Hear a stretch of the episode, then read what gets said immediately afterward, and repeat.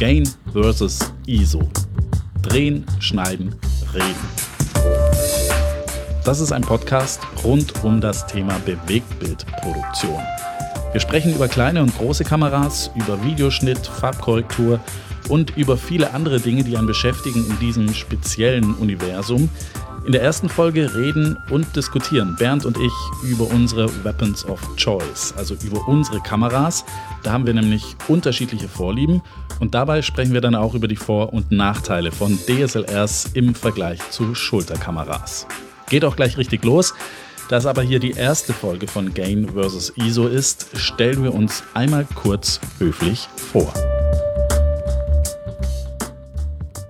Herzlich willkommen zu diesem Podcast. Mit mir, mein Name ist Markus Wallay. Ich bin äh, VJ, Videojournalist, drehe und schneide und dabei noch Trainer. Das heißt, ich unterrichte das Ganze auch an Hochschulen für Sender und auch in der freien Wirtschaft an Bildungseinrichtungen und äh, bin hier nicht alleine. Ja, von hinten schlage ich mich an, Bernd Gareis.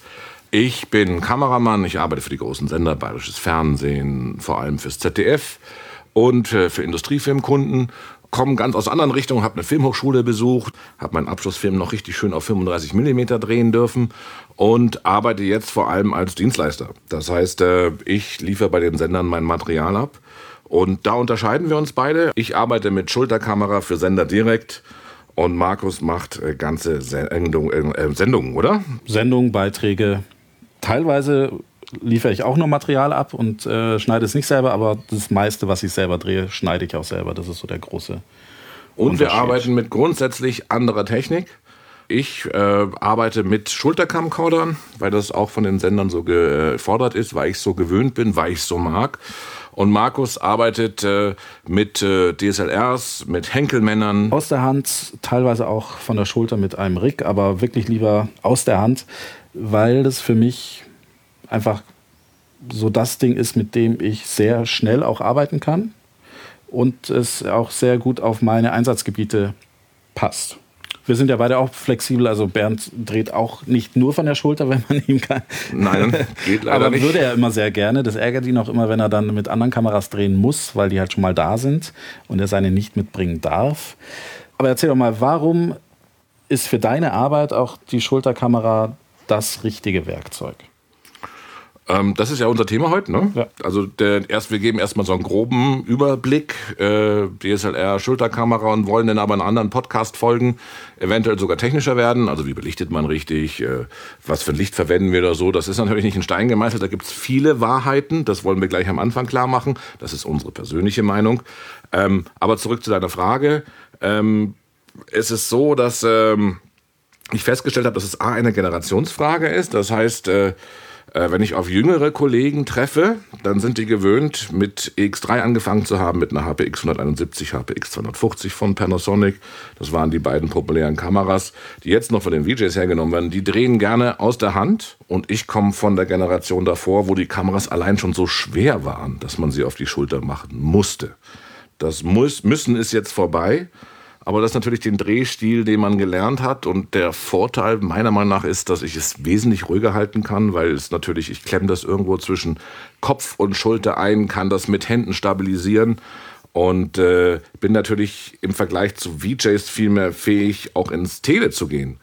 Ähm, also und das ran zu, zu zoomen. Ran zu zoomen. Sehr weit ran Das zu, zu halten.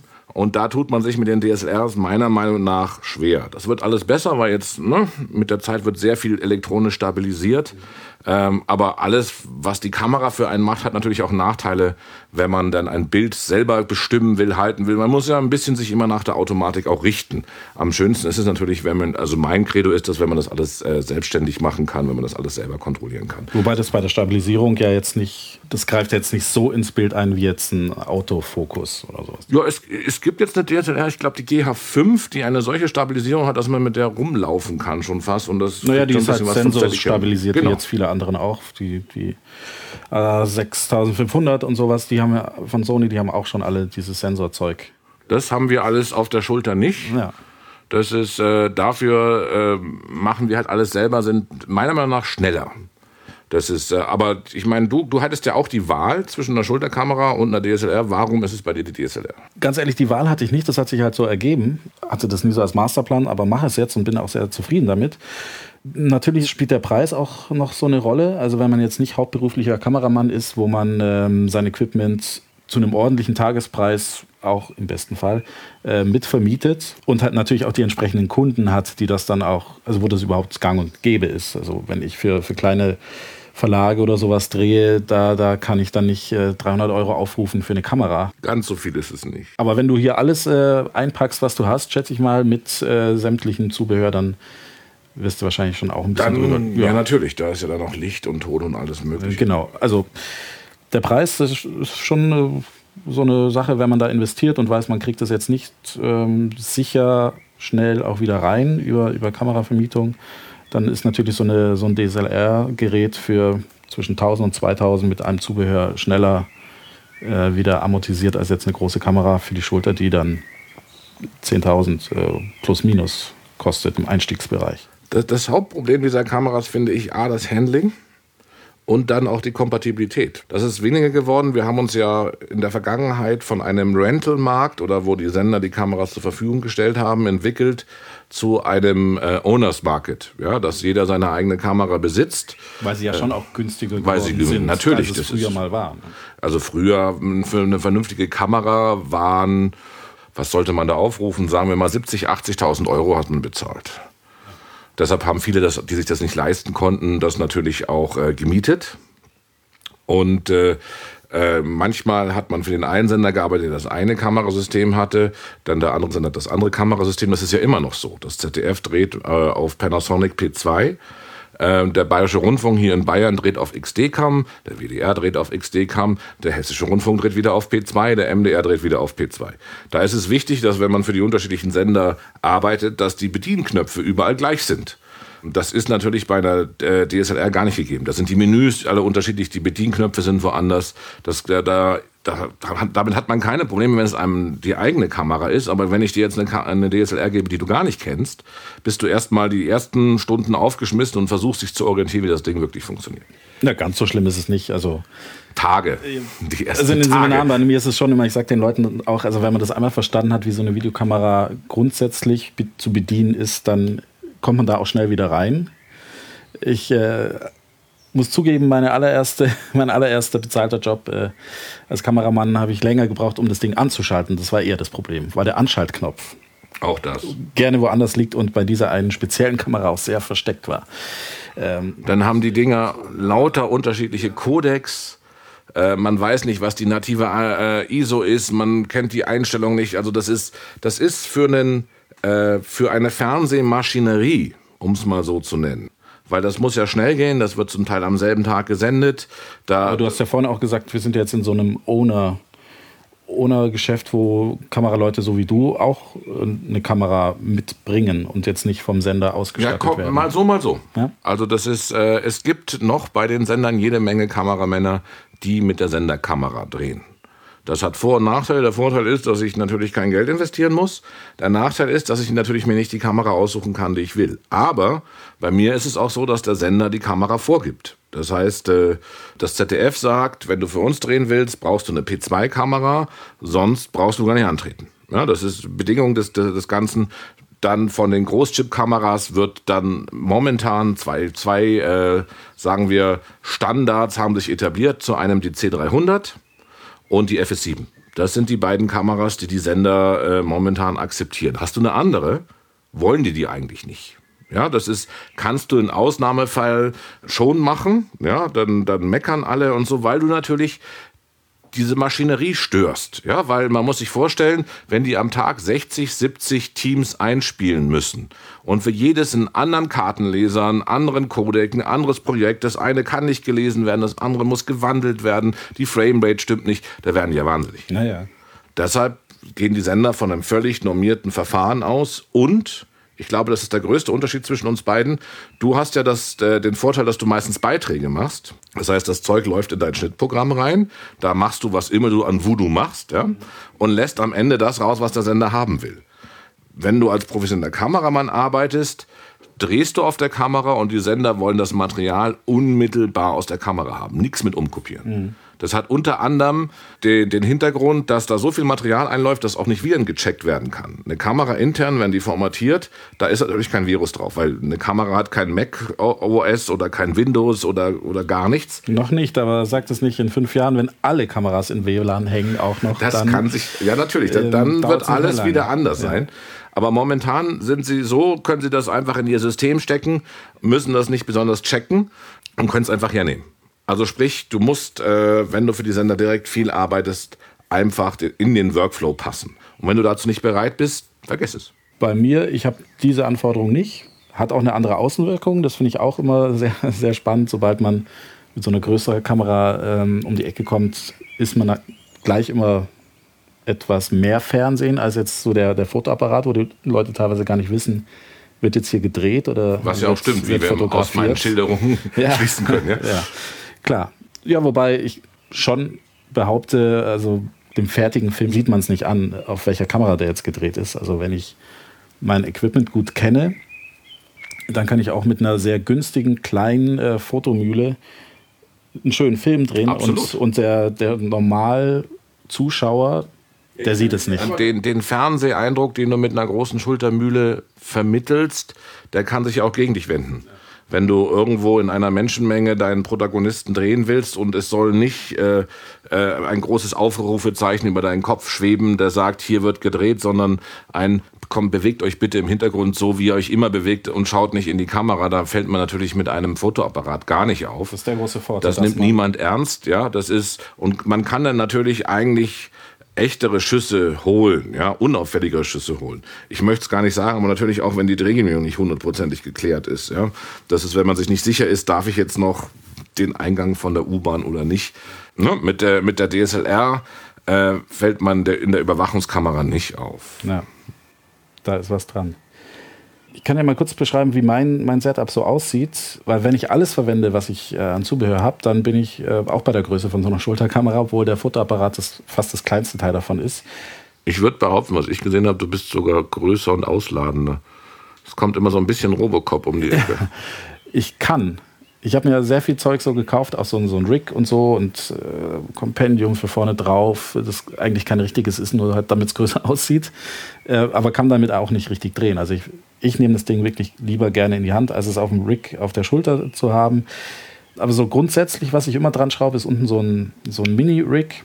Da kommen zwei so Rods raus, das sind so zwei so kurze Stäbe. Damit kann ich meine Kamera besser halten. Die wird dadurch auch schwerer, was dann ein Vorteil ist, ich kann sie ruhiger führen. Das habe ich eigentlich immer dran. Einen externen Monitor finde ich auch sehr praktisch an der, an der DSLR, weil diese kleinen Kameramonitore gehen mir echt auf, auf, aufs Auge. Also meine Augen werden müde, wenn ich in diesen kleinen DSLR-Monitor reinstarre, in das Display und nicht durchgucke. Deswegen habe ich einen bisschen größeren Monitor und äh, das Schlaue heutzutage ist ja, die Monitore sind nicht teilweise zumindest nicht nur Monitore, sondern auch Rekorder. Und ich kann damit in einem besseren Codec aufzeichnen. Aber das wäre für mich schon wieder ein Albtraum. Du, du, Klar, Nachteil ist äh, Kabel, Kabel, du musst du noch, noch, mehr Akkus dabei haben. Moment, wir müssen diesen Take nochmal machen, das Kabel ging raus und so, da sind wir wieder bei ja, aber das zuverlässig, ja, professionell, schnell. Das sind ja alles die Dinge, die muss man halt schauen, dass man das wirklich am Start hat. So, dass die Kabel nicht rausgehen, dass man da so Vorrichtungen hat, wo man das mit verschrauben kann, mit dem Käfig und so weiter. Klar, und man muss immer auch wissen, also wenn ich jetzt auf einem Festival drehe zum Beispiel, bei einer großen Veranstaltung, da fange ich nicht an mit diesem Gewirr rumzulaufen. Da versuche ich auch eher eine Kamera zu bekommen, wo nichts wegfallen kann, wenn man an drei Leute hinstößt oder irgendwie ähm, irgendwo mal hängen bleibt mit dem Kabel. Meine Philosophie ist, möglichst wenig dran zu hängen, gar nichts eigentlich. Ich habe sogar Sachen, die eigentlich von Sony bei, also ich habe eine FS7, äh, zugeliefert wurden, abmontiert. Die Halterung vom Mikrofon war mir zu hoch, da habe ich eine, eine, kleinere genommen. Also mir geht es um klein, kompakt, weil, wie schon hundertmal gesagt, es geht um schnell. Es geht Tasche auf, raus, los. Du drehst auch viel Aktuelles, muss man dazu sagen. Ich drehe auch viel Aktuelles. Ja, in der Tat.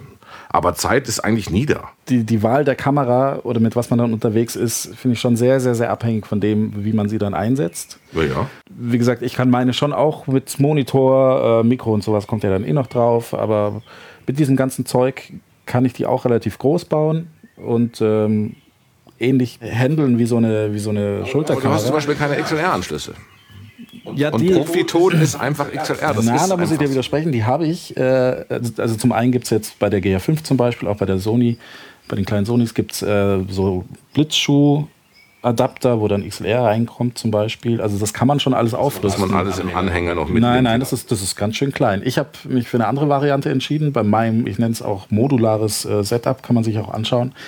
Ich habe einen äh, Blog-Eintrag geschrieben. Die Adresse ist unten im Begleittext zu diesem äh, Podcast zu finden. Ähm, mein modularer Ansatz ist ja, ich schraube Sachen dazu, wenn ich sie brauche und lasse sie weg, ähm, damit ich klein und, ähm, und schön klein, flexibel bleibe. Und äh, XLR hole ich mir über den Monitor. Das kann nämlich der, diese Monitore, die ich habe, die auch Recorder sind, die haben XLR-Eingänge. Und das äh, finde ich äh, ein sehr schönes Gimmick. Natürlich, ich weiß schon, was du gleich sagen wirst, kleine XLR-Eingänge muss man wieder adaptieren mit Kabeln. Ja, ist alles so. Aber ich überlege natürlich davor, wie ich damit drehe, unter welchen Bedingungen und kann ich sie mitnehmen oder nicht. Oder nehme ich den Ton, was man ja bei DSLRs auch ganz, ganz oft macht, bei, bei DSLRs einfach mit einem externen Rekorder auf. Aber siehst du, auch da ist der Unterschied. Ähm, ich weiß manchmal gar nicht, was, was kommt. Da steht dann als Thema äh, Raser auf der Autobahn. Und das kann dann alles sein von, wir machen ein schönes Interview mit der Autobahnpolizei, filmen die Monitore und fahren wieder, bis zu, äh, wir fahren auf der Autobahn und filmen Leute, die, das, äh, die schnell fahren.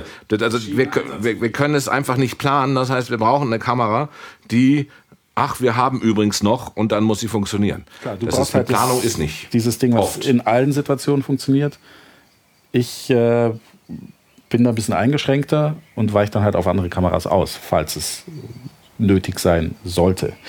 Was ich aber schon noch erwähnen muss, äh, ist, dieses Randschrauben kann man natürlich alles machen, wo man nicht viel dran schrauben kann. Da hattest du ja auch mal nachgefragt, ob ich da einen Tipp für dich hatte. Und äh, nee, gibt es leider nicht. Die inneren Werte von so einem Fotoapparat, Ja. du brauchst Interlaced-Bilder, das heißt Halbbilder, weil das Fernsehen immer noch Genau. Halbbilder fordert.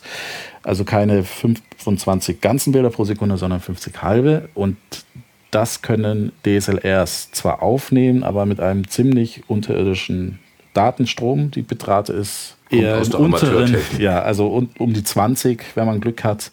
Höhere Bitraten gibt es nur mit Vollbildern, die die Sender aber halt nicht so ohne weiteres akzeptieren, wenn man einfach nur das Tape abgeben. Mit 4K hat sich das vielleicht demnächst, also demnächst Ja, ist übertrieben, ja. in zehn Jahren erledigt, weil Interlace gibt es bei 4K nicht mehr. Ja. So lang ist es in der Tat so, dass die Sender von den Kameramännern Interlace-Bilder fordern. Und das kann ich äh, aus der, also in einer richtig guten Qualität aus der kleinen Kamera nicht rausholen. Genau, und ich frage mich, warum. Naja, die sind ja nicht blöd, die wollen ja ihre. Also wenn, wenn die alles in die kleinen reinpacken würden, dann würde ja auch keiner mehr die großen kaufen. Vielleicht auch nur aus diesem Grund. Das kann ja auch gut möglich sein.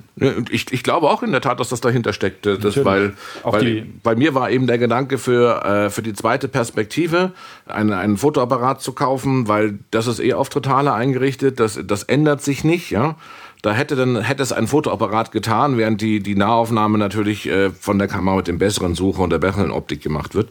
Und ich habe nichts gefunden. Also das ist äh, in der Tat die, die untere Grenze von einem vernünftigen Codec ohne Blöckchenbildung ist eine FS5. Wenn man nur Kamera-only betrachtet. Ja, aber auch, ja, aber auch deine externen Rekorder, der- die, also wenn ein externer Rekorder sagen würde, gib mir ein Progressivbild, ich mache danach Interlace draus, dann hätte ich das auch genommen. Aber das gibt's auch Doch, nicht. doch, doch, doch. Das ist ja genau der Trick. Ich stelle bei meiner Kamera Interlaced ein mit einem schlechten Datenstrom. Ich nehme den ja gar nicht auf, sondern das Bild geht direkt per HDMI in den Monitor und ich nehme es damit äh, mit ProRes auf, wenn ich möchte. Interlaced. Weil der Monitor Ja, aber checkt. dazu, meine Blackmagics machen halt gar kein Interlace. Das ist das, das, ist das Ärgerliche. Aber also es geht. Ich kann aus meinem, meiner DSLR, aktuell ist es eine Sony A6500, ähm, selbst aus meiner alten GH2, die ich heute mit äh, meinen Studenten mal gegeben habe, äh, da können sie nicht viel kaputt machen, wenn die runterfällt. Selbst aus der könnte ich jetzt äh, ein Interlaced äh, ProRes rausziehen. Natürlich dann nicht in 422 und sowas. Das funktioniert dann nicht. Äh, bei den alten Dingern, bei der, bei der Sony geht es. Da hätte ich es. Über den Umweg Monitor. Ja, und da haben wir wieder, Da sind wir wieder bei dem Tempo und äh, Dings. Aber in der Theorie und in der Praxis ist es auch möglich. Gut, was ist dein Fazit dann? Der weise Herr spricht. Der weise Herr. Ja, mein Fazit ist ähm, genau das eben. Es kommt darauf an, womit man sein Geld verdient. Mit aktuellem, wo es schnell gehen muss, wo es verlässlich immer funktionieren muss, wo ich nicht zehn verschiedene Akkus laden muss, äh, um, um ein Bild herzustellen. Und wo ich halt entsprechende Eingänge habe, äh, wo einfach alles, eine Kamera aus der Tasche und funktioniert. So. Und ich kann auch nichts vergessen. Es passiert ja auch öfter mal, dass man dann den ND-Filter vielleicht zu Hause lässt und, äh, oder den falschen mitnimmt, der nicht auf, aufs Objektiv vorne drauf passt zum Schrauben. Solche Sachen. Ähm, aber ich finde, also ich lebe wunderbar mit meinen, mit meinen Fotoapparaten, kann eigentlich alles drehen, äh, für das ich angefragt werde. Und äh, leih mir Equipment, falls meins dafür nicht passend ist. Das muss man sich halt vorher überlegen und sich natürlich auch erstmal da entsprechende Erfahrungen sammeln.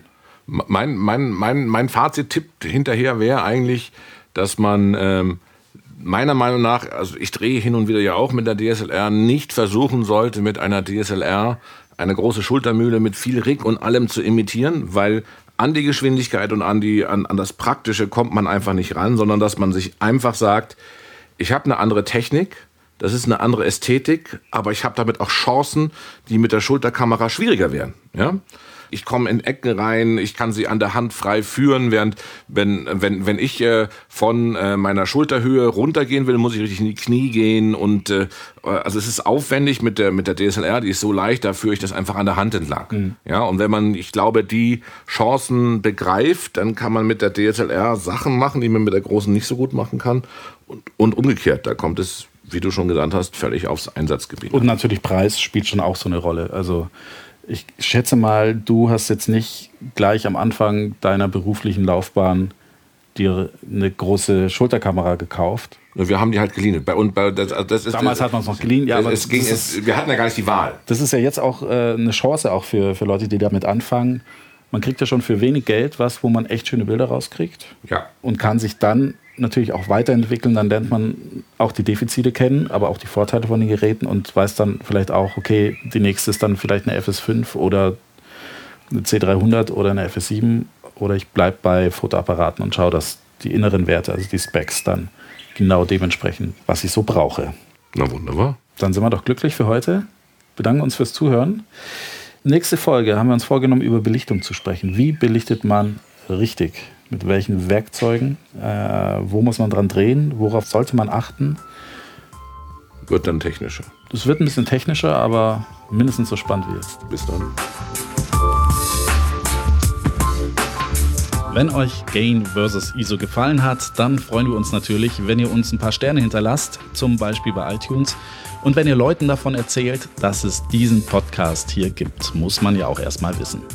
Schaut auch mal rein in den Begleittext zu dieser Folge. Da findet ihr unter anderem den Link zum Blogpost zu meinem modularen Kamerasystem. Noch mehr solche Dinge findet ihr auch unter vj-coach.de. Das ist meine Webseite. Bernd ist zu finden unter filmpragmatiker.de. Das war Gain vs. ISO. Drehen, Schneiden, Reden, Folge 1.